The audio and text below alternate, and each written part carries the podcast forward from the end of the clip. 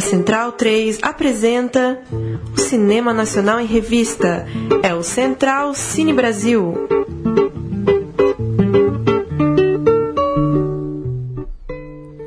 Salve, salve, Central Cine Brasil no ar, mais uma edição do nosso podcast para tratar de cinema nacional aqui na Rádio Central 3. Toda noite de quinta-feira a gente chega por volta de sete e meia, oito horas, tanto nos canais da Central 3 quanto no feed para você que assinar no seu celular. É só buscar aí no seu player de celular, joga aí Central Cine Brasil ou joga Central 3 que vai aparecer o podcast para você assinar e receber um novo papo toda noite de quinta-feira. Eu sou Paulo Júnior, tenho ao meu lado Bruno Graziano. Olá. Boa noite, Paulo. Mais uma noite aqui para fechar este ano de ouro, se não da história, ao menos do século. Que coisa, hein? Murilo Costa, boa noite. Boa noite, Júnior. E hoje com mais um dos filmes que para mim foram um dos destaques da mostra, né? Semana passada o Gabriel, que para mim também foi um dos melhores, e hoje Cartas para um Ladrão de Livros. E a gente está aqui com Carlos Juliano Barros, que é parceiro ao lado do Caio Cavecchini de Cartas para um Ladrão de Livros, como o Murilo adiantou, filme exibido na Mostra de São Paulo há, há alguns dias, filme que também passou pelo Festival do Rio, e mais uma vez a presença do Carlos Juliano aqui nos estúdios. Tudo bem? Opa, eu que agradeço aí o convite, muito obrigado, um prazer estar aqui. É, Juliano, queria começar primeiro lembrando, né, para quem nos acompanha nos últimos meses, ouviu você para tratar do filme é, que você acompanhou, o, o parlamentar Jean Willis, depois um filme em que você investiga e, e faz uma certa. É, e denuncia também o uso indevido do amianto. E agora você vem com a história é, do maior ladrão de livros raros do Brasil, ou pelo menos assim tratado pelas autoridades, por quem é do ramo. Fazer uma, começar com uma pergunta bem conceitual mesmo. É, por quê? Por que contar essa história, né? Os dois outros filmes, eles têm, é, eles têm uma ligação mais, é, não sei, vou chamar de mais pragmática com o, cotidiano, né? Tá pegando um deputado no momento aquecido do país, tá pegando um assunto urgente como o caso do amianto. E agora, por que contar a história do Laécio? Como que como que isso, é, como que você vê essa curva, né, com esses três filmes que, que você lançou recentemente? Bacana. É, então, na verdade, esse filme é, já é o, a quarta parceria entre mim e o Caio, né? É, nosso primeiro filme é o Carne e Osso, um documentário sobre condições de trabalho em frigoríficos. Depois a gente fez o Jaci, que fala sobre os impactos socioambientais da indústria, desculpa, da usina de Jaci lá em Rondônia. Depois teve esse documentário entre os Homens de Bem sobre o deputado Jean Willis e agora o, o, Cartas para um Ladrão de Livros. Os dois primeiros, né, na verdade, foram obras é, realizadas pela Repórter Brasil, né, o, o, documentário sobre o amianto também é um documentário da Repórter Brasil, ou seja, são três longas metragens aí que é, discutem questões relacionadas ao, ao, ambiente de trabalho, né, enfim, porque essa é a linha editorial da Repórter Brasil, né, uma organização de comunicação daqui de São Paulo. Já o documentário sobre o Jean e sobre o Laécio são documentários mais autorais, digamos assim. São ideias que a gente teve é, e que não necessariamente dialogam com a, a linha editorial da Repórter Brasil, né, essa organização para a qual a gente colabora. É, mas eu acho que mesmo comparando o filme do Jean com esse do Laécio, certamente esse do Laécio é o mais autoral de todos que a gente fez. Né? E digo mais, eu acho que esse documentário é o primeiro que é de fato uma história, né? Ele é, ele é, o mais narrativo dos filmes que a gente fez de longe. Os outros são mais dissertativos, digamos assim. São documentários que refletem sobre a realidade, é, documentários que buscam de certa forma uma incidência social também, né? De tentar intervir é, em questões políticas prementes.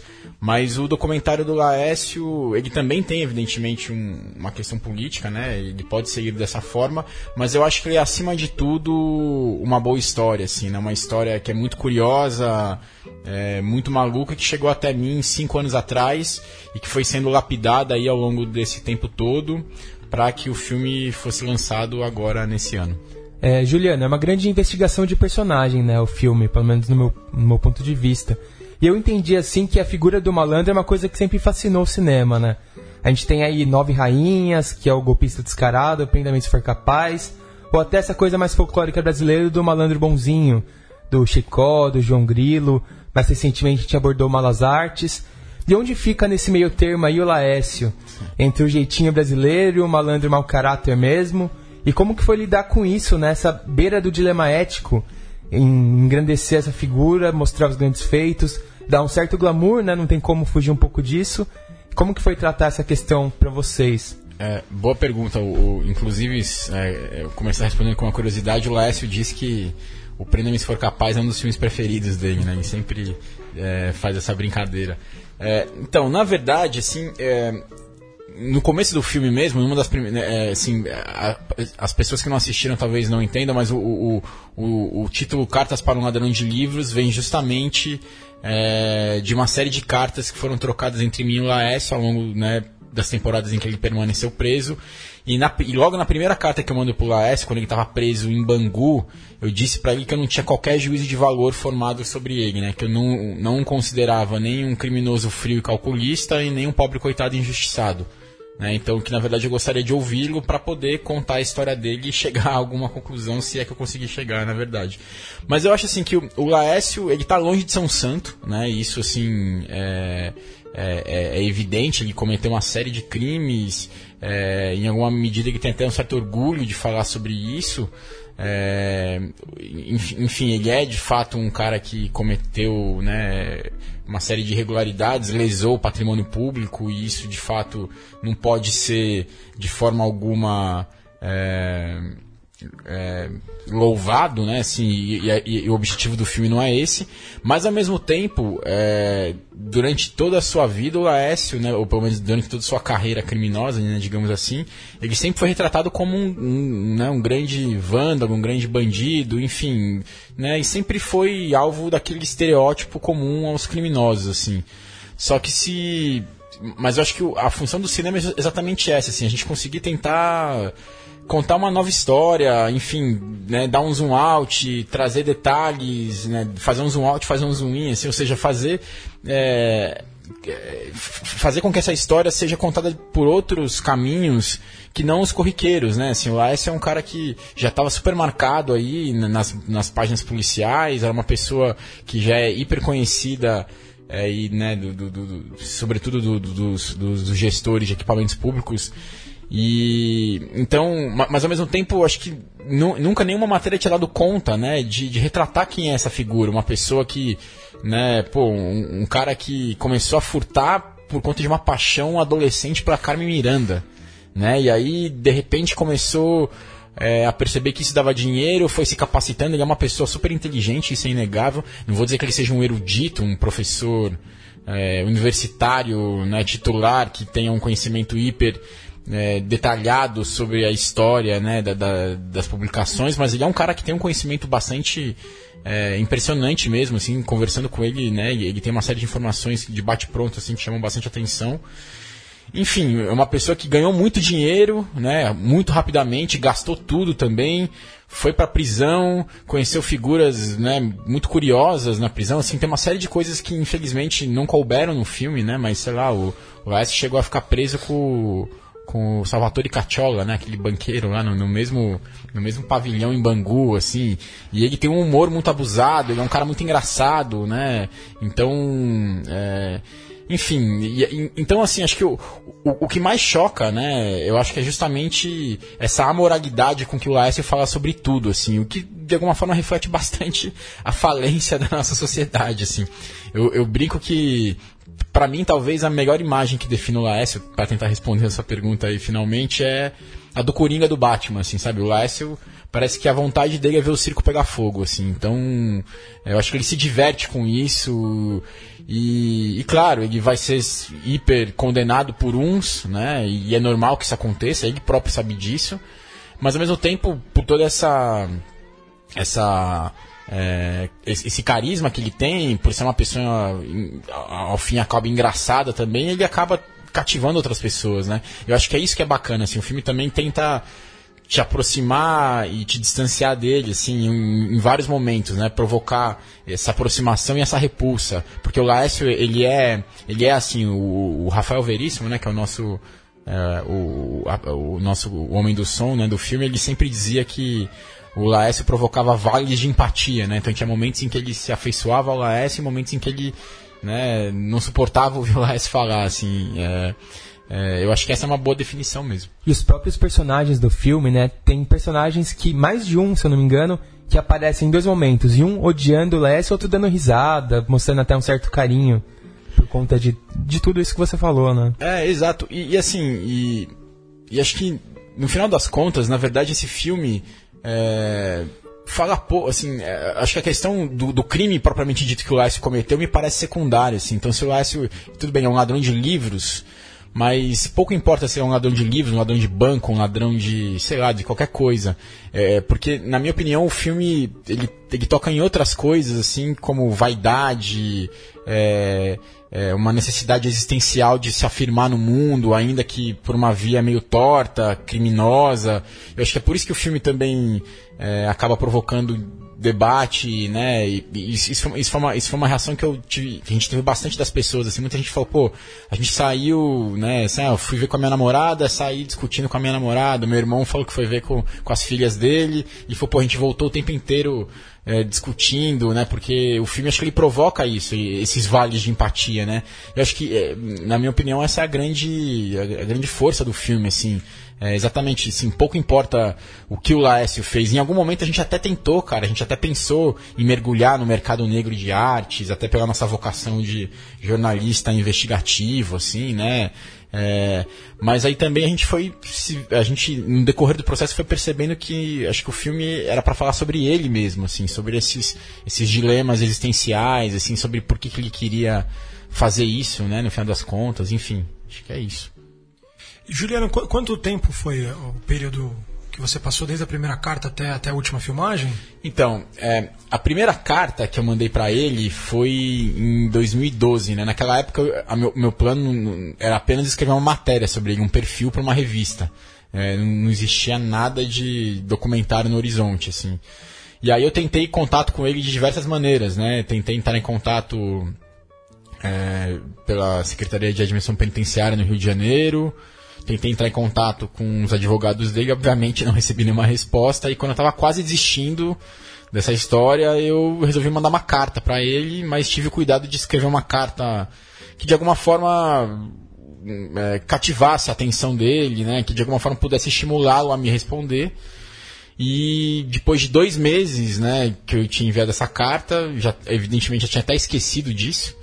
É, eu estava em Brasília, inclusive, tentando viabilizar o documentário né, sobre o, o Entre os Homens de Bem. Estava para uma reunião em Brasília para tratar desse filme. E recebi uma ligação a cobrar né, do, do Rio de Janeiro. Minha primeira reação foi desligar o telefone, depois recebi de novo uma ligação a cobrar, e aí era o Laécio, e ele né, me pediu um exemplar né, do, da biografia da Carmen Miranda, escrita pelo Rui Castro, falando, olha, essa história toda começou por causa dele é, dela, né? E assim, então eu queria que você me mandasse uma, uma biografia para eu poder, porque eu, né, eu gosto muito dela, eu sou muito fã dela, eu queria ter aqui comigo na prisão.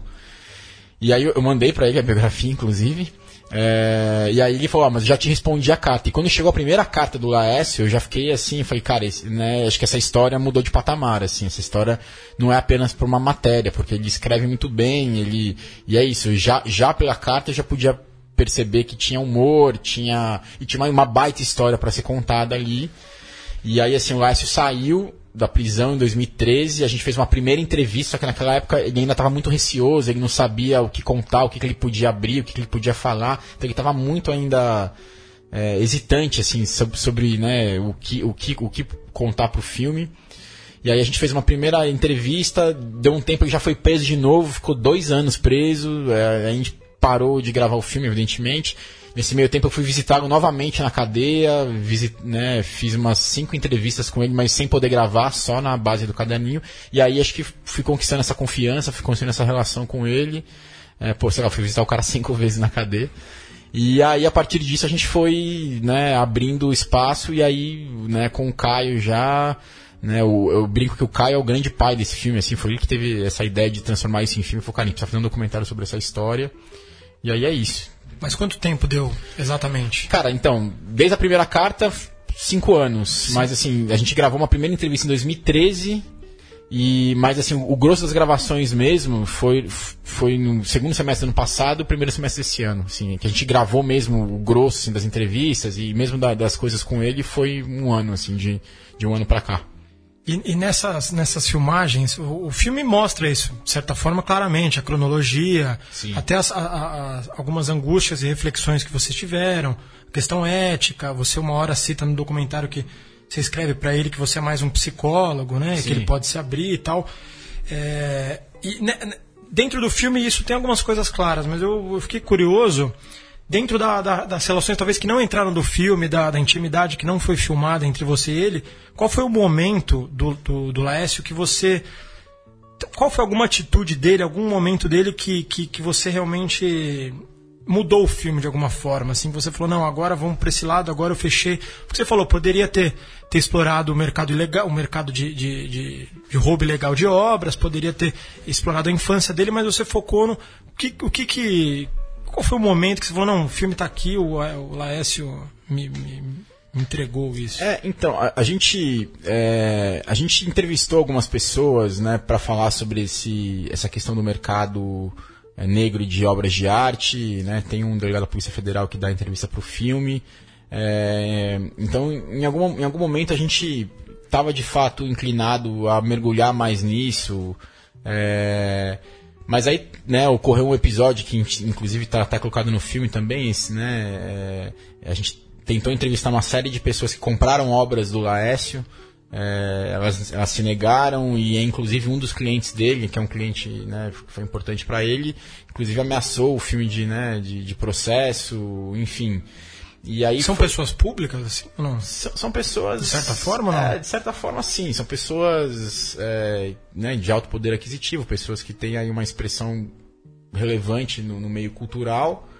É, e que evidentemente se defendem dizendo que não sabiam, que compraram de boa fé, enfim, né, não cabe a mim julgar, assim, a gente tem a fala lá do, né, do, do no filme do delegado da Polícia Federal que, que, que questiona um pouco essa, essa afirmação dessas pessoas, a defesa dessas pessoas, né, outros estudiosos, né, com os quais a gente conversou também questionam, né, isso, mas enfim, acho que a função do filme é, é basicamente contar essa história e mostrar esses diversos pontos de vista. É, mas como a gente teve uma certa dificuldade, e, e para ser sincero, assim, a gente achava que não fosse tão difícil conseguir falar com essas pessoas. É, é, é um aprendizado também, né? Assim, acho que se começa o filme com um plano e as coisas vão acontecendo e você vai se deparando com uma série de obstáculos que não necessariamente você havia previsto no começo. Mas ao mesmo tempo, assim, é, quando a gente começava a mostrar os primeiros cortes para as pessoas, né, próximas, né, pessoas nas quais a gente confia para dar aqueles pitacos, né, para ver se o filme tá, tá ganhando forma ou não, já começou a chegar para a gente essa impressão de que, pô, o filme se sustenta pelo, pelo Laércio mesmo, o Laércio como figura, como ser humano, como uma pessoa que tem desejos de grandeza, né? É, que tem aí um certo complexo de Raskolnikov, né? Assim, esse lance de querer ser grande, é, porque a história o absolveria, é, apesar né, dos atos criminosos e moralmente reprováveis, enfim. É... é um Rakonikov descrito mesmo. É, exatamente. E aí a gente foi amadurecendo essa ideia de que o filme poderia se focar mais nele mesmo, assim, porque é, é engraçado isso, né? Assim, a gente, é, o nosso sistema de trabalho lá, não, não sei como é que as pessoas é, que tá, trabalham com documentário fazem, assim, mas a gente tem um lance de gravar demais, assim, né? O que, que evidentemente é sempre é um problema, assim, porque a gente tem muito material depois precisa sentar para ver tudo de novo. Então, é, mas enfim, acho que é a forma que eu e o Caio né, aprendemos a fazer aí de uma forma é, nossa mesmo, assim, juntos e meio intuitiva, assim, sabe? É, então, de gravar alucinadamente, de ter muita coisa e, e, e, de ir revisitando esse material na ilha de edição, né? Assim, porque às vezes a gente tem umas, é, umas lembranças, umas reminiscências de passagens que a gente julga interessantes, mas na hora que você vai ver, né, sei lá, o momento dizia mais do que de fato a imagem né, na, na, na timeline ali. Então, é, a, a, gente foi vendo o filme né, à medida em que a gente ia revisitando o material. A gente evidentemente já tinha algumas é, alguns esqueletos prontos, assim, né, algumas espinhas dorsal, uma espinha dorsal pronta, que era exatamente essa relação entre mim e o Laércio e essa narrativa das cartas, que seria aí o fio para costurar toda a história. É, mas outras coisas a gente foi descobrindo, né, no, processo de montagem mesmo. E, e aí, assim, tem uma última, uma das últimas cartas que eu mando para ele no filme é exatamente isso, né? Eu falo, pô, agora eu percebo que esse filme precisa falar mais sobre você do que sobre crimes ou, ou livros, né? Assim, é, e, e, teve outros fatos curiosos também, assim, né? A gente durante o processo do filme, é, quando veio à tona que ia ser feito um filme sobre o Laércio, algum, né, algumas pessoas criticaram o filme, né, justamente sobre, né, sobre esse argumento de que se glamorizaria um bandido que dilapidou o patrimônio público de diversas instituições, que é uma crítica totalmente legítima e, né, e esperada até, assim, né, de forma alguma, né, vou, vou questionar essas pessoas e, e dizer que elas estão é, erradas, né, no sentido de, de, encaminhar essa crítica, mas eu não concordo com essa crítica porque acho que o, o filme basicamente ele tem a função de contar uma história, assim, e, e, e por mais que você e por mais que ao fim e ao cabo é, se relativize, né, essa relação do Laércio é, com o espectador, assim, que o espectador até relativize os crimes que ele, come, que ele cometeu, mas eu acho que está longe de. Né, o, o filme está longe de fazer qualquer apologia, o filme está longe de fazer é, uma defesa enfática né, do que o Laércio fez. É evidente que o filme não se presta esse papel e não é essa a ideia. É, até porque o Laércio se deu bem mal, assim, né? Ele já ficou 10 anos preso, está preso de novo. Né? Não... Qual é a situação dele em novembro hoje, de 2017? Hoje ele está preso, ele está preso por um crime que ele cometeu em 2004, né? 13 anos atrás.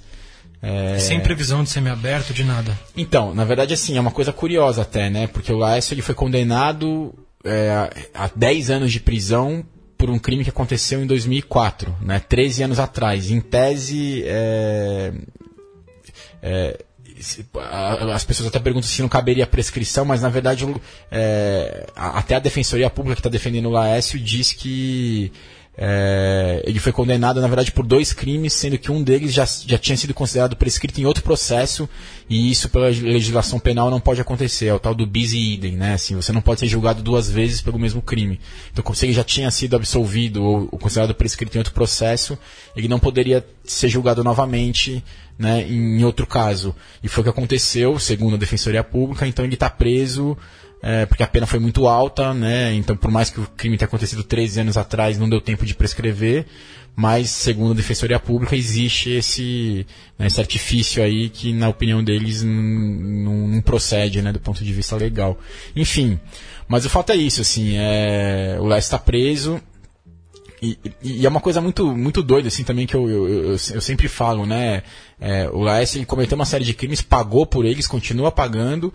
E a gente tem que lembrar também, assim, que o, ele não está preso em casa de tornozeleira eletrônica, né? Assim, acho que isso é uma é, uma, é um dado muito importante, assim, né? O, o Laércio, ele é um... Ele, é, o, o, filme, acho que ele é Brasil na veia, assim, sabe? Então, o Laércio, ele foi aquele cara que, no momento em que o mercado ainda era muito incipiente, muito pouco organizado, ele foi o cara que fez o trabalho sujo, né? De entrar nas bibliotecas, furtar aquelas, aquelas obras, é, passar pelo sistema dos, dos leilões para poder é, esquentar a origem dessas obras e muitas das pessoas que compraram essas obras né, não foram responsabilizadas, não aconteceu absolutamente nada com elas. É, umas até podem ter comprado de boa fé mesmo, não vou nem não vou nem estar nesse mérito, mas o fato é que só ele pagou por isso, né? E é isso, ele não está em casa de tornozeleira eletrônica como outras pessoas aí que cometeram crimes né, extremamente vultosos, né, estão. Mas né? só para fechar o assunto, hum. duas perguntas rápidas, assim, é. que é, você acha, sinceramente, vou colocar uma berlinda aqui, mas é.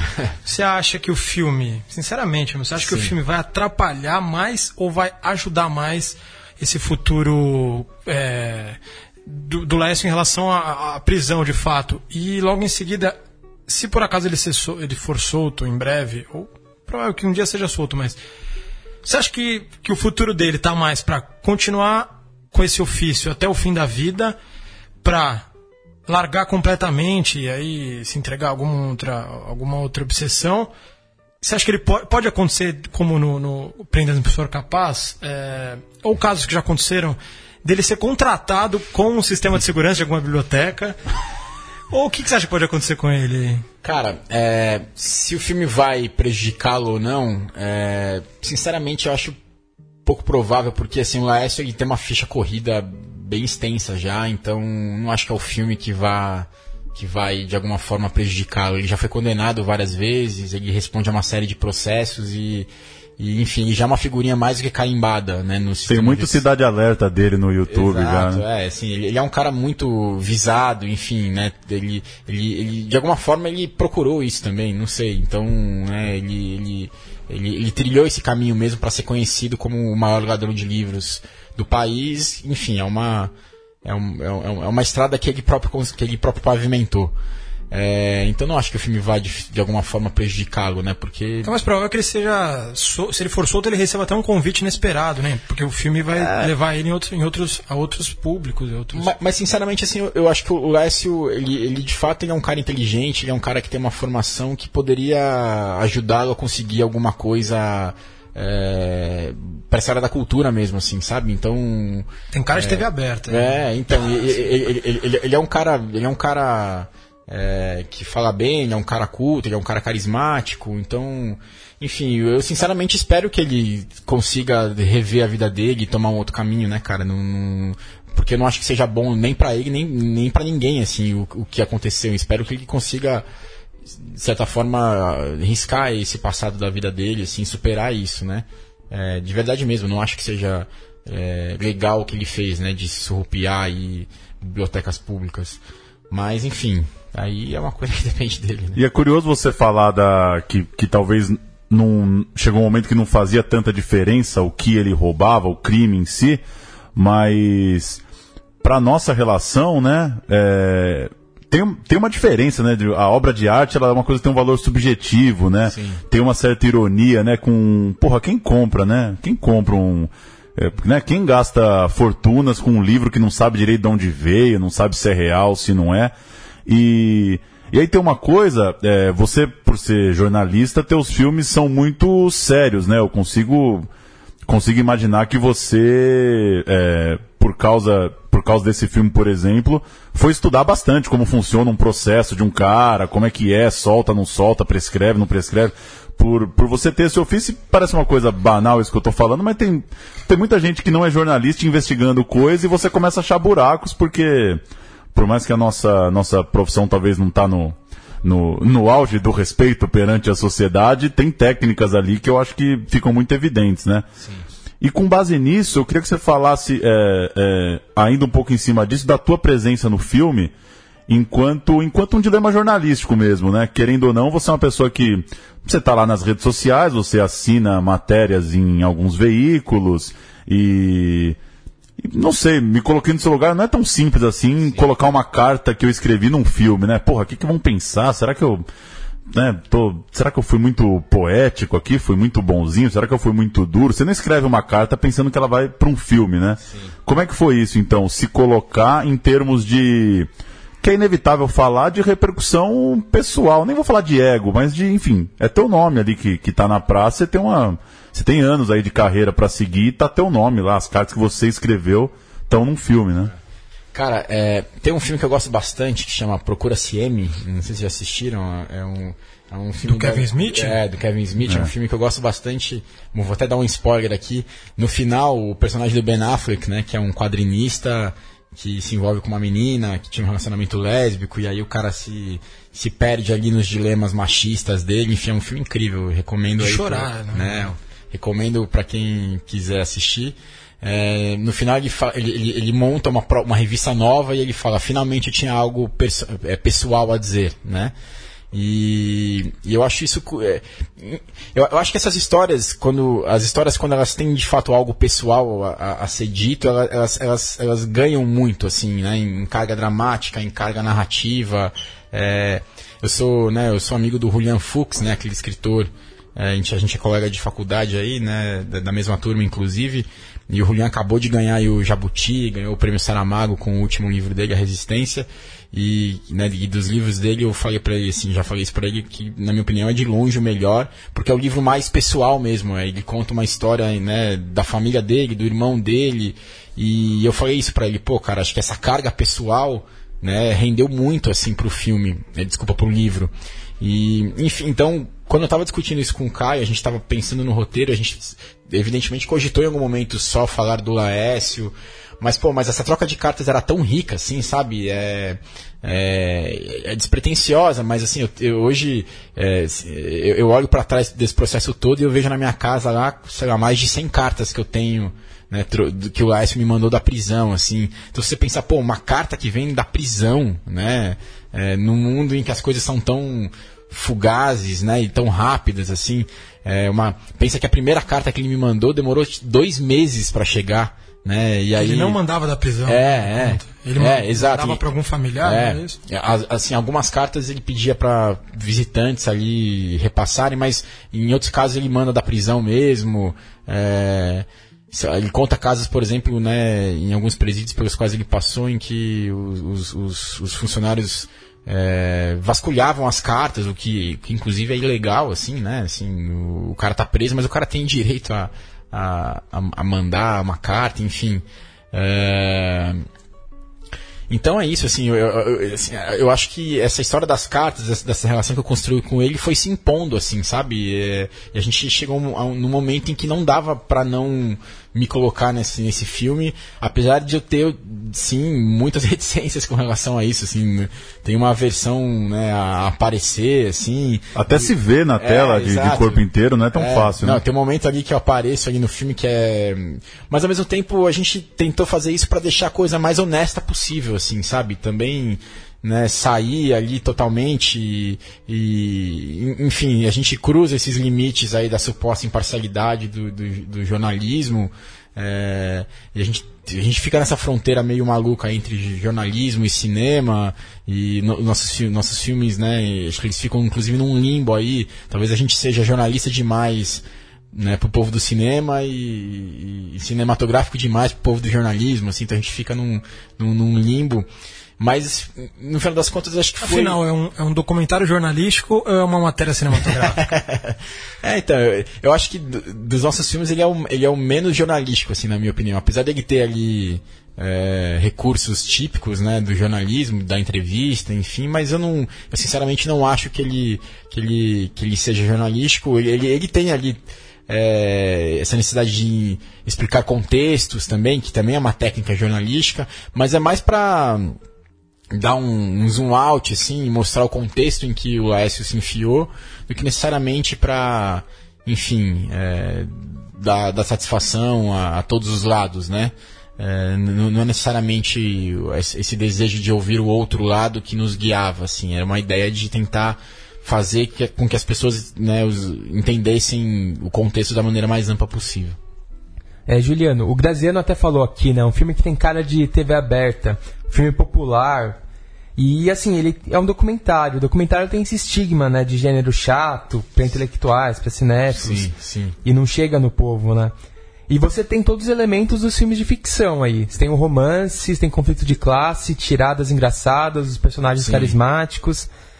E como que é para vocês fazerem um filme tão popular assim, que eu vi numa sessão todo mundo deu risada, teve gente que chorou, os personagens riem, choram, e você cai nesse estigma, nessa prateleira meio empoeirada ali do documentário. Sim. Injusto, claro, né, falar isso de documentários, mas tem esse estigma. Como que é essa batalha agora para buscar um público, para chegar no, no meio mais popular possível? Cara, né? Concordo 100% com você. Assim, o documentário ele é refém aí de um estigma que associa né, esse gênero a, a uma linguagem é, jornalística quadrada. Né? Não vou nem dizer.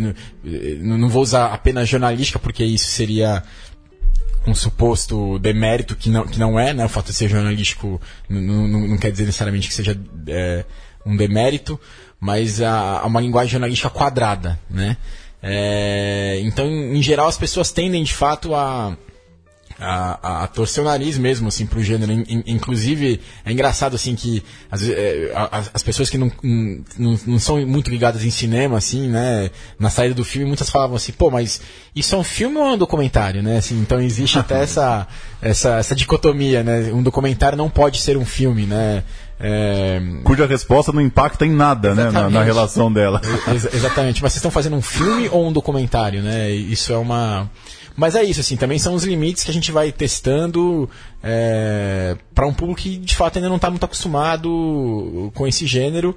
Mas é uma batalha mesmo, cara, assim, e, e, e, e o Caio, ele, ele, ele, tem, ele tem uma frase que eu acho boa, assim, né? ele fala, eu gosto de fazer filmes que a minha avó possa ver e possa, e possa curtir, assim, então eu acho que é um, é um pouco do nosso, da nossa missão mesmo, assim, de tentar trazer boas histórias e tentar mostrar as coisas de uma forma que sejam mais amplas e acessíveis, porque é, acho que o Caio tem esse exemplo aí da, da avó, e eu tenho esse lance mesmo de, de querer buscar incidência social, assim, não, não no sentido de mudar o mundo, mas no sentido de, sei lá, de pelo menos fazer com que as pessoas que assistem ao filme né, consigam refletir, parar para discutir, provocar uma fagulha de debate.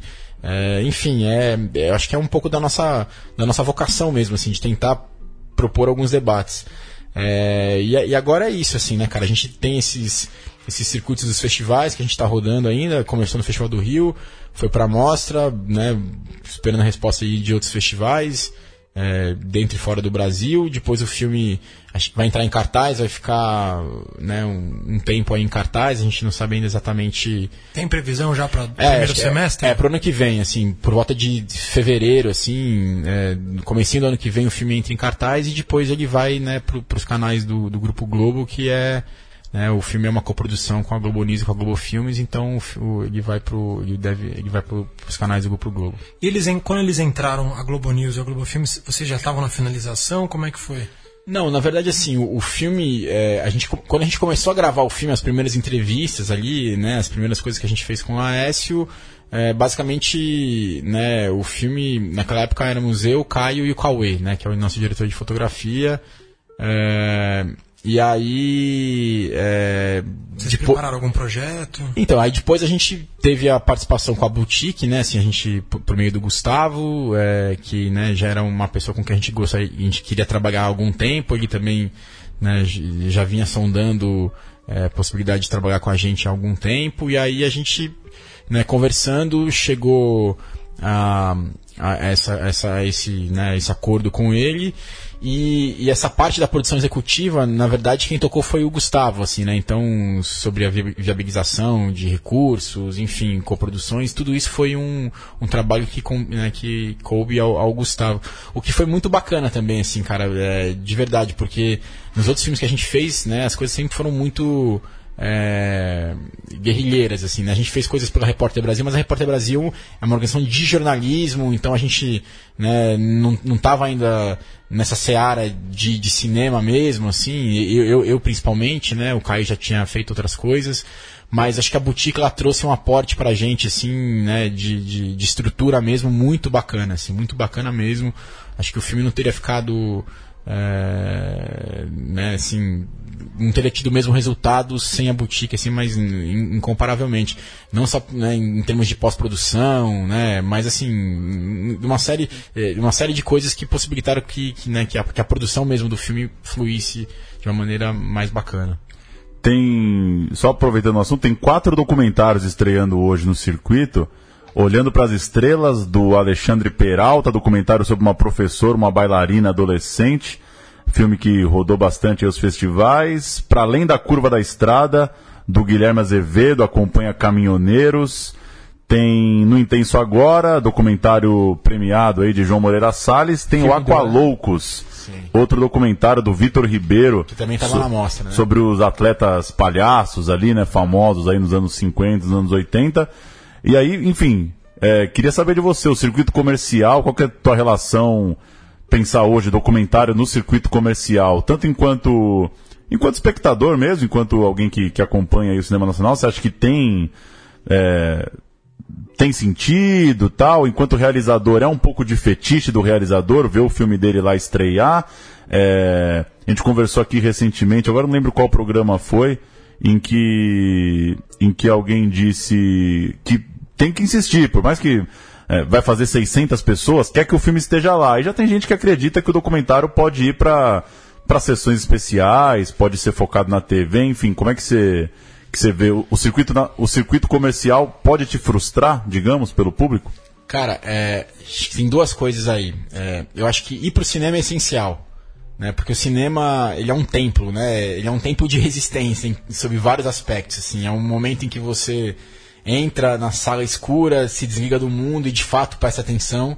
Né? Ver o filme no cinema é, completa, é uma relação completamente diferente de ver o filme na sua casa, mesmo que você né, queira de fato assistir um filme, né, a sua relação com a obra é completamente diferente quando você senta naquela cadeira né, na sala escura do cinema. O, o é, é, é, um outro tipo de assimilação mesmo né, da obra.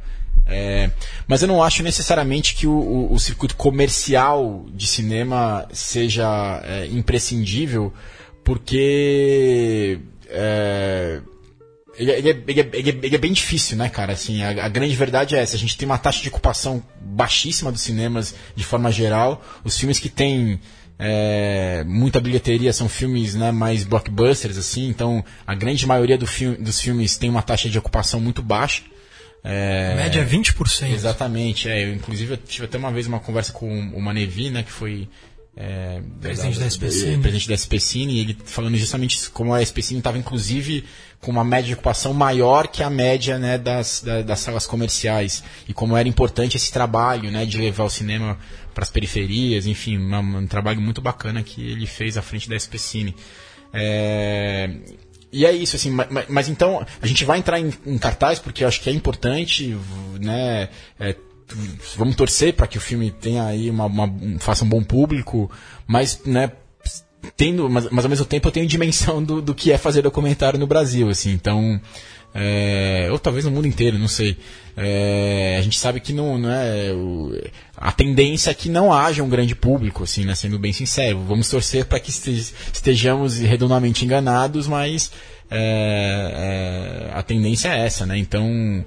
É, mas ao mesmo tempo eu acho que é, é possível criar um circuito paralelo de cinema também, né, cara? É, não necessariamente que seja é, que passe por esse circuito comercial, mas que passe por é, sessões on demand, por exemplo, assim, né? É, existem vários grupos aí, cito, por exemplo, a Taturana, né? Que é, que é, um, que é um, uma rede aí da, né, é, organizada pela Carol Misorelli, uma, uma, grande parceira aí também. Fazendo um trabalho incrível. Fazendo né? um trabalho incrível de fazer essas sessões que, pô, é, às vezes, numa sessão organizada on demand, você consegue reunir um público que é maior né, do que uma semana inteira de exibição, um mês inteiro de exibição num, né, num, num circuito comercial.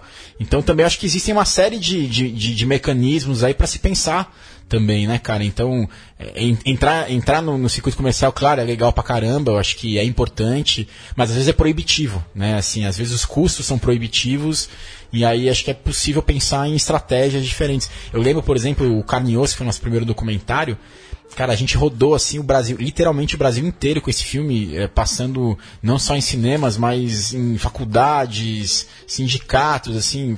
Foi um filme assim de verdade muito visto mesmo, assim, sabe? É, não só na TV, mas também é, por esse público que em geral também não está muito acostumado a ir a cinema, o que é muito bacana também, né? Você democratiza o acesso, você é, lida com pessoas que não estão acostumadas a ir a cinema, enfim.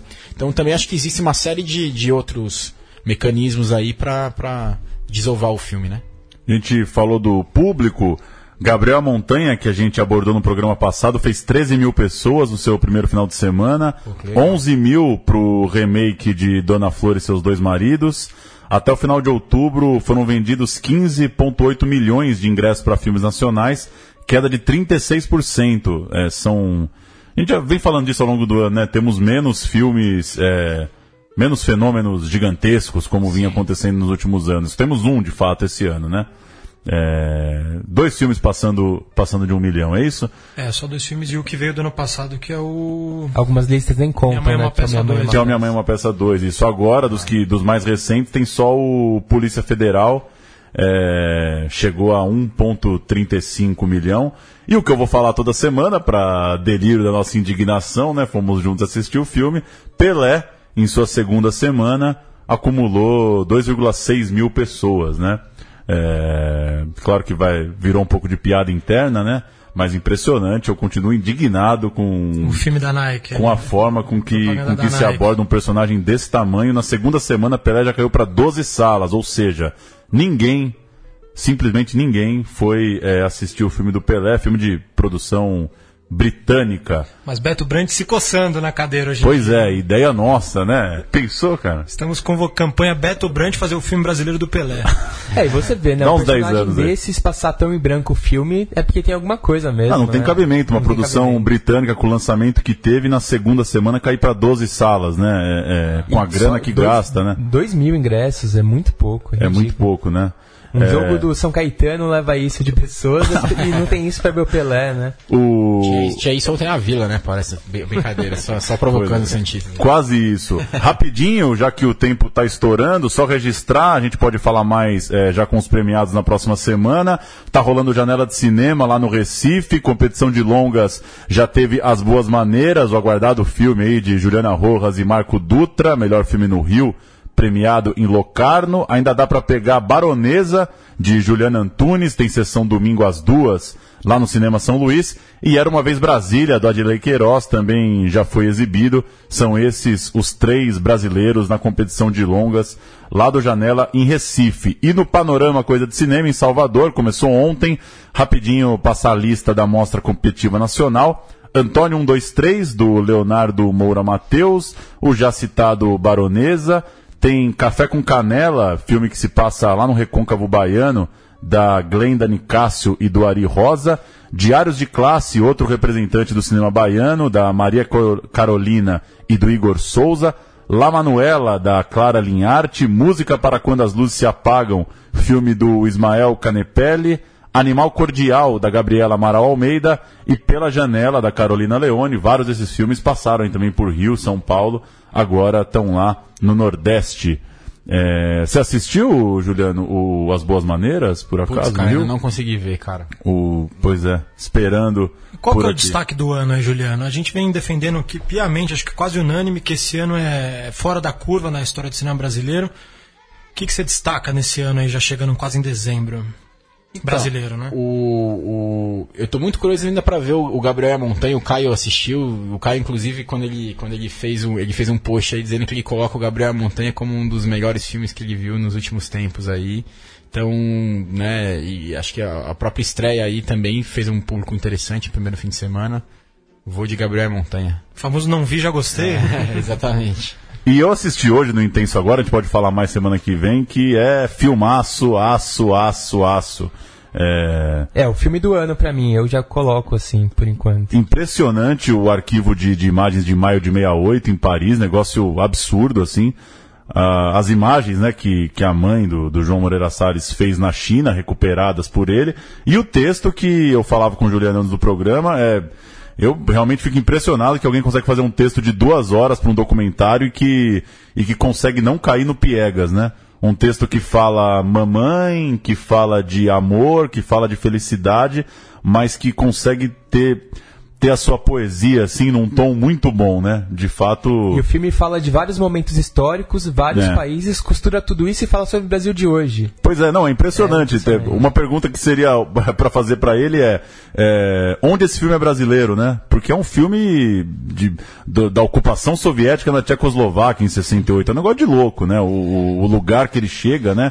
Falar de Praga, falar de Paris e conseguir trazer para o Brasil de hoje e ter críticas, por exemplo, como, como hoje, não sei agora se na Folha no Estadão, que diz o filme é sobre felicidade, né? Então dá para ver a- a a profundidade do filme, né? Foi na numa das grandes histórias do século XX para falar também de coisas tão singelas.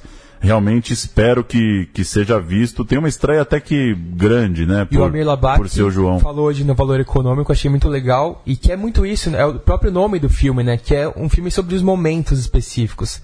Que coisas que foram e passaram. E você hoje olha com uma certa nostalgia e aquilo não virou o que pareceu que ia virar no momento.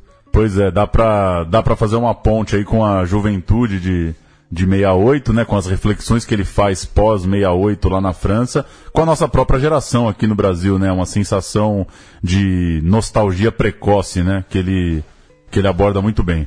Valeu, Bruno Graziano. Posso fazer só um encerramento, homenagem histórica? 20 pra- segundos o senhor tem. Não, sério mesmo? Sério. Não, por favor, um minuto. Não, tá. Não, porque é o seguinte, eu tô, né, já falando aqui a minha maratona de, de assistir e rever todos os 100 filmes da, da Abracine, os 100 melhores da história. E essa semana eu assisti o Aruanda, revi o Aruanda. Então minha homenagem a Lindo Arte do a, a- ao Linduarte Noronha, o, essa, eu estou numa fase bem obsessiva aos filmes dos anos 50 brasileiros que, que são é, deram origem a, a, ao sentimento do cinema novo, não tanto a linguagem, mas ao sentimento e que romperam um pouco os festivais. O, esse filme Aruanda foi filmado na Paraíba, numa comunidade quilombola, e, e acompanha o processo da, da feitura manufatureira do, do, do, do, vasos de barros, que era a única forma de, de sustento de, de, desses quilombolas.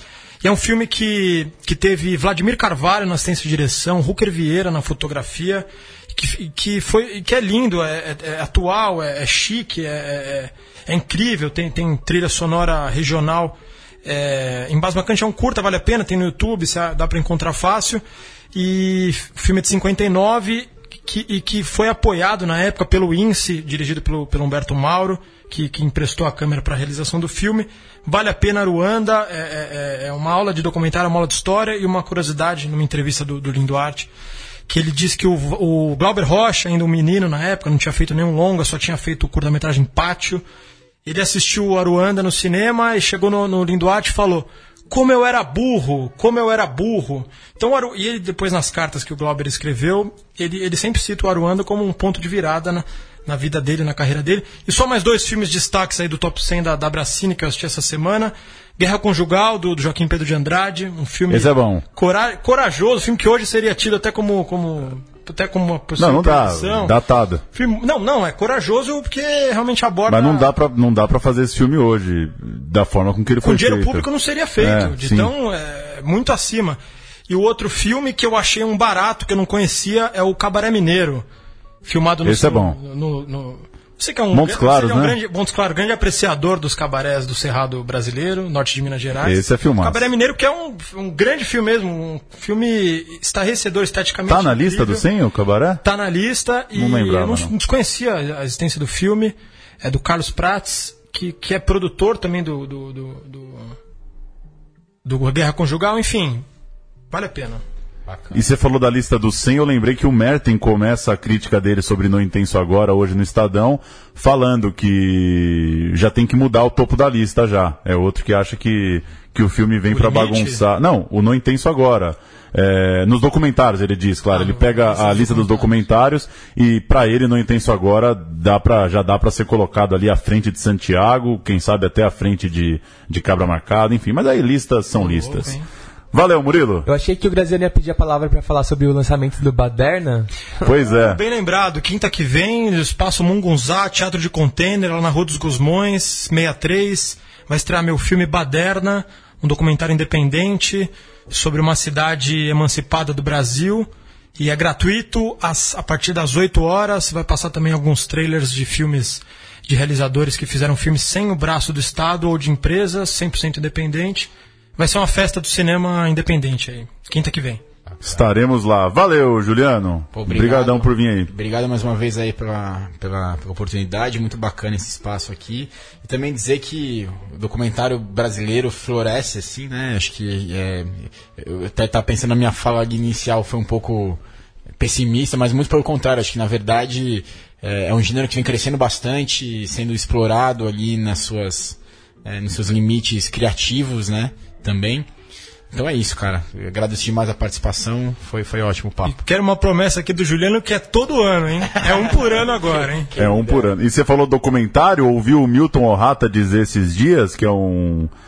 Organizou aquele livro do Coutinho, né? Um, um jornalista aí, trabalha em editoras que talvez o documentário é o lugar de invenção do cinema hoje, né? Ah, se, se tem um lugar que dá para dá pra gente brincar e, e tensionar relações é no documentário, né? Realidade ficção, né, cara? É muito, é muito legal isso mesmo. Seguimos fãs e acompanhando. Valeu, a gente vai encerrar com o trailer de Cartas para um Ladrão de Livros, sempre com aquela brincadeira. Não ouço os trailers antes, espero que ele funcione pro rádio. Porque se for um trailer mudo, Juliano, as pessoas vão ficar em silêncio nos próximos 2 e 33 Valeu, até semana que vem. Um abraço. Microfone, né? Ah, pega um segundinho. Temos aí? Guys, agora conversar, você gosta de conversar, né? É, mas aqui dentro a gente tem que poupar as palavras para não se complicar. O que é que a baiana tem? Até eu, eu chegar a roubar um livro de um milhão de reais, tudo começou assim. Casa de Carmen Miranda. E esse cara, infelizmente, ficava sentado, constando naturalmente ali. Só que a gente ia imaginar que ele era isso? De jeito nenhum. Ele, com todas essas coisas que ele já aprontou, que você sabe, de roubo, etc., ele não era uma pessoa má de coração. E o Laércio ficou aqui um mês antes, pesquisando, e a gente não tinha a menor ideia de quem ele era. Essa é a foto dele, atual. É um cara que estuda para isso. Infelizmente, o cara estuda para isso.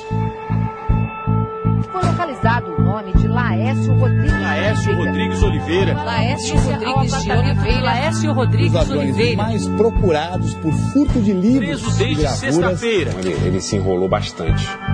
E os furtos despencaram. E prova também que cadeia resolve, né? Cadeia resolve. Uma coisa que me dói muito mais é saber como uma grande parte da elite brasileira se relaciona com o passado e que o passado é uma mercadoria a ser consumida privadamente. Isso é monstruoso. Caro Laércio, escrever uma carta como essa não é tarefa fácil. Agora, se você achar que não deve conversar comigo pelo motivo que for, não se acanhe em jogar essa carta na lata do lixo.